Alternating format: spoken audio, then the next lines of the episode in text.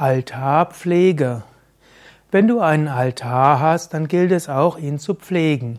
Ich empfehle ja allen spirituellen Menschen, einen Altar zu haben und dann auch einiges an Energie in die Altarpflege zu bringen. Ein Altar kann etwas sein, was für dich heilig ist, vor dem du regelmäßig meditierst.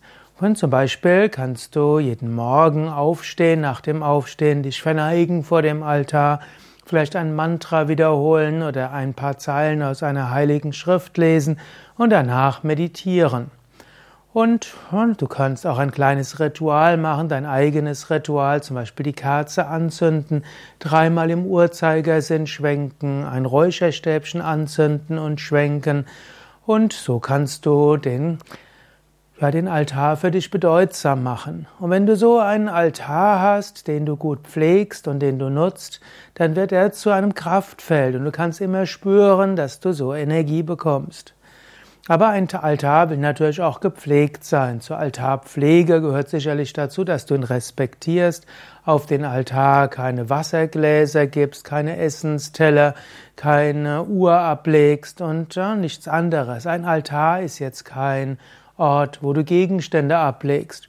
Ich weiß, bei den Altären bei Yoga Vidya müssen wir uns immer wieder darum kümmern, dass Menschen die Altäre nicht zur Strumpfablage oder sonst etwas verwenden. Auch Handys haben auf Altären nichts zu suchen.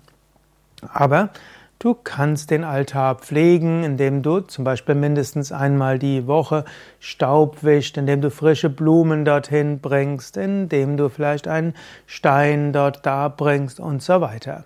Also ein Altar will, will lebendig werden und dafür ist eine regelmäßige Altarpflege nötig.